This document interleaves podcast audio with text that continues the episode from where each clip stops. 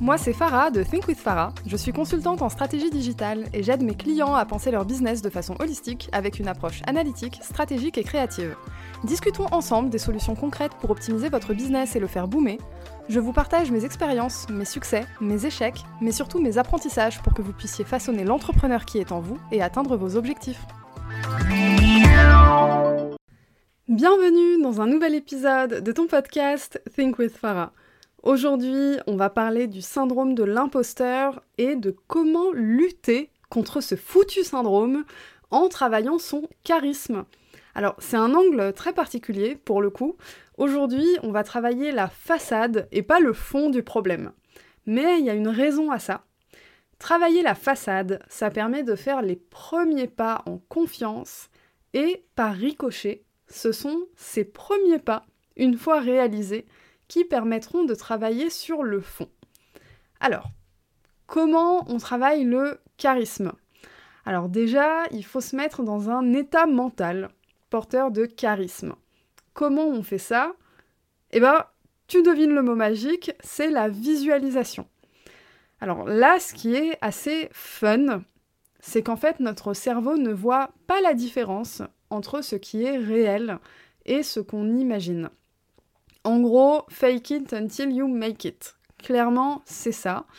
Euh, je sais pas si tu as déjà entendu ça, mais en gros, on dit que euh, quand on est triste, eh ben, c'est bien de sourire. Parce que le simple fait de sourire, les muscles, en fait, en se contractant, activent une production d'hormones qui envoie au cerveau le message qu'on est content. Voilà, tout simplement. Donc en gros, euh, tu peux être dans un état mental en modifiant ce que tu visualises, en modifiant ta posture corporelle, tu peux envoyer un message tout autre au cerveau. C'est un moyen de reprendre le contrôle finalement dans des situations inconfortables, désagréables, où on se sent un peu victime de nos états d'âme parfois. Eh bien c'est bon de savoir qu'on peut reprendre le contrôle en trichant c'est vraiment de la triche. Mais tricher avec son propre cerveau, on va dire qu'on a le droit. Donc c'est un peu l'objectif euh, ici.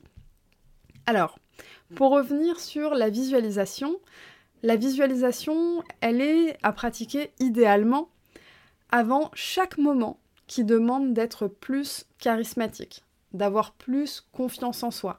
Un moment où tu as l'impression que ton syndrome de l'imposteur, il va venir te bouffer, te paralyser et tu as besoin d'un gros shot de confiance en soi.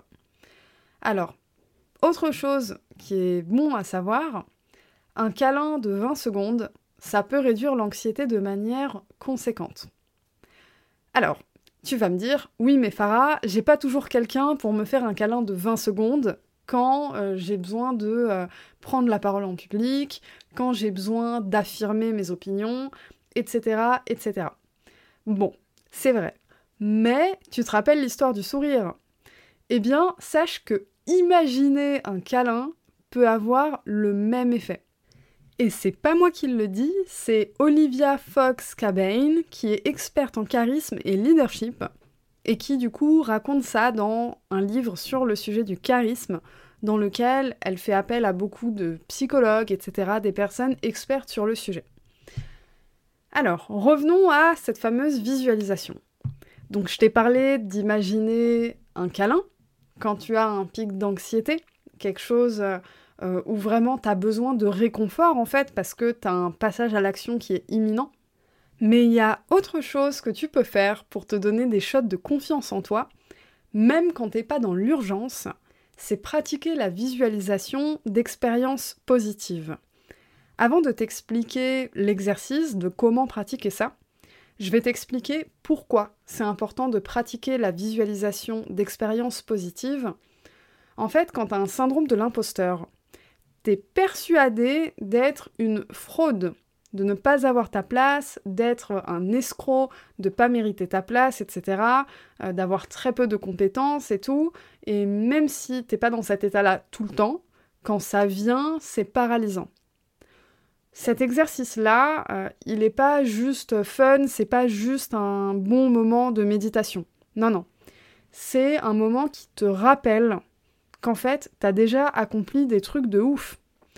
Et c'est des des expériences comme ça, des accomplissements que tu omets totalement, que tu mets sous le tapis quand ton syndrome de l'imposteur prend le dessus.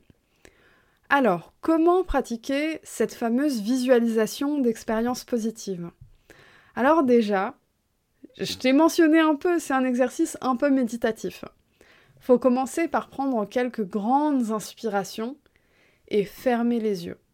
C'est important, là tu vas partir dans le mental, dans le subconscient.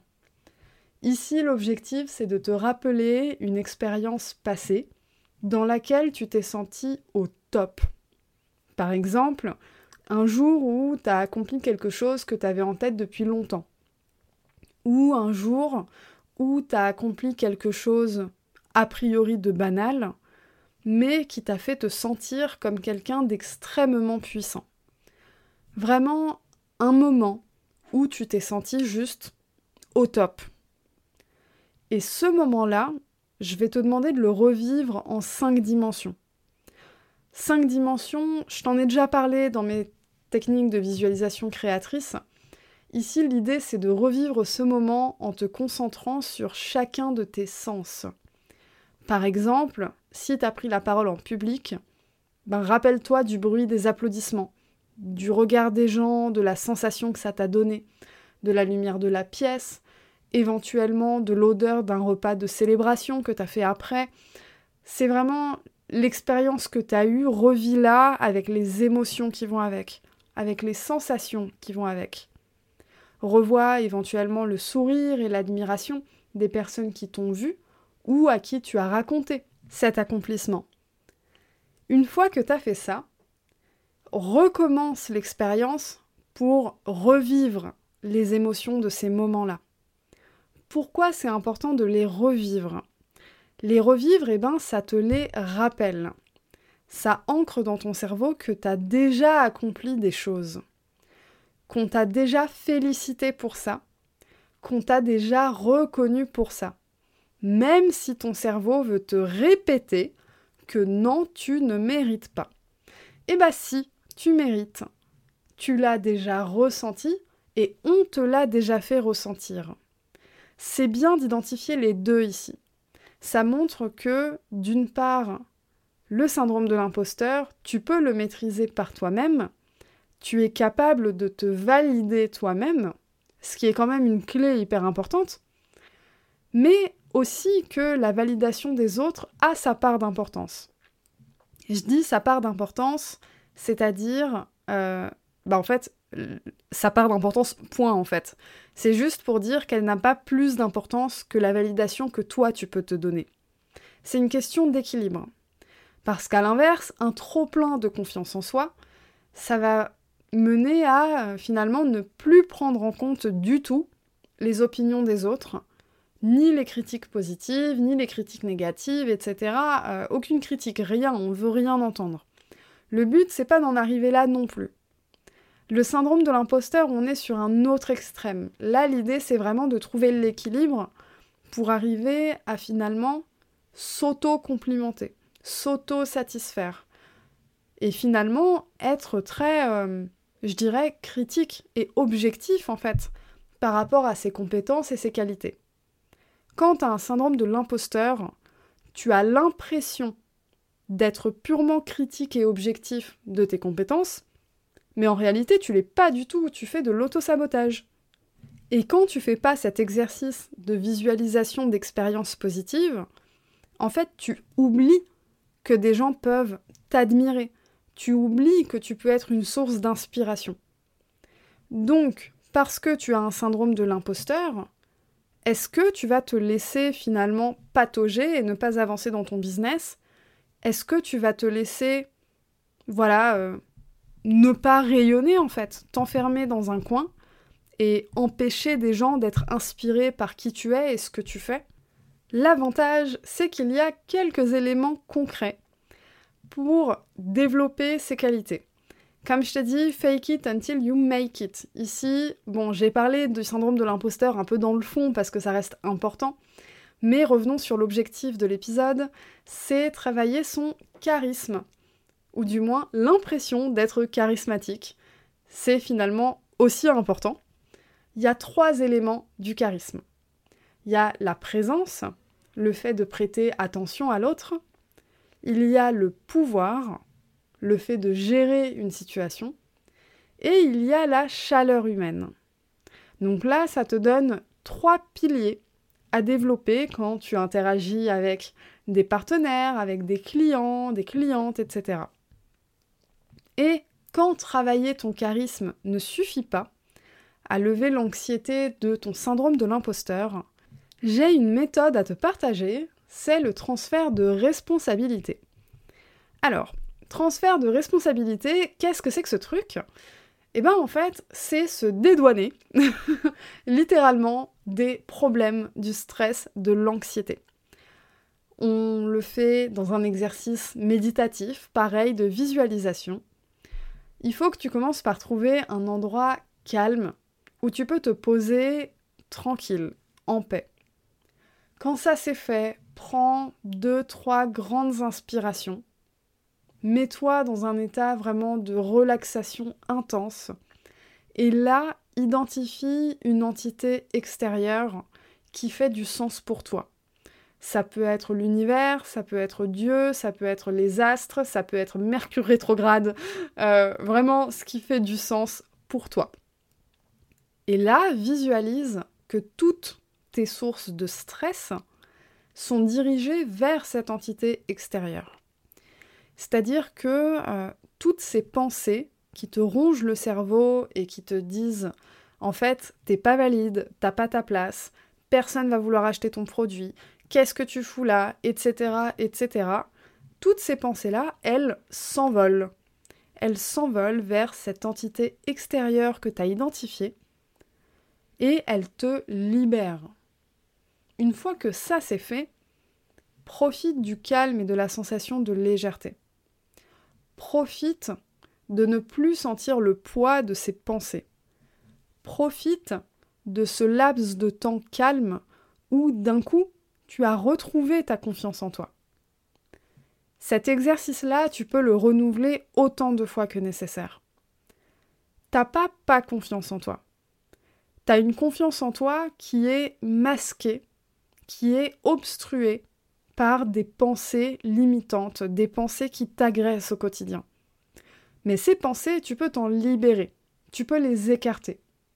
Une fois que tu as fait ça, tu vas devenir beaucoup plus objectif ou objective par rapport à toi-même, et donc naturellement que tu vas commencer ou recommencer à avoir confiance en toi et en tes capacités. Justement parce que tu vas commencer à être enfin objectif ou objective et pas dans l'auto-sabotage. Et n'oublie pas, le langage du corps a un impact gigantesque sur le cerveau.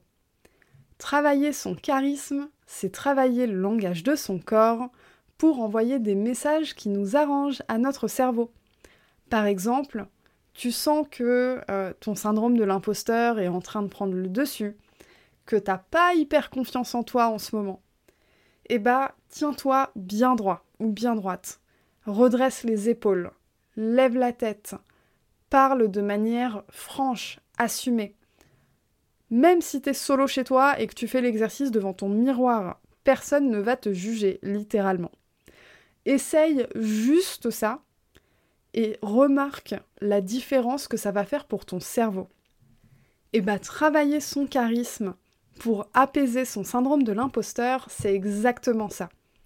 C'est se donner cette force de départ qui te permet de donner une impulsion à tes premiers pas tes premiers pas qui ensuite vont te prouver par défaut, en existant par eux-mêmes en fait, que tu es capable et que tu es valide. Tu as totalement ta place et tes erreurs ne dictent pas ton succès. Voilà, on arrive à la fin de cet épisode. Je serais curieuse de savoir si tu as déjà utilisé ces petites tricheries avec ton cerveau pour te redonner confiance en toi. Si c'est le cas, envoie-moi un message sur Instagram at thinkwithfarah pour me raconter ton histoire. Je serai ravie de la partager. Si t'as écouté l'épisode jusque-là, c'est qu'a priori t'apprécies mon travail, donc je t'invite également à passer sur Apple Podcast, à aller sur la page du podcast, descendre et me mettre 5 étoiles et un commentaire.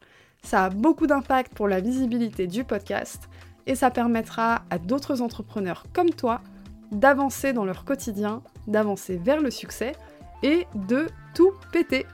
Voilà, c'est fini pour aujourd'hui. Je te dis à la semaine prochaine.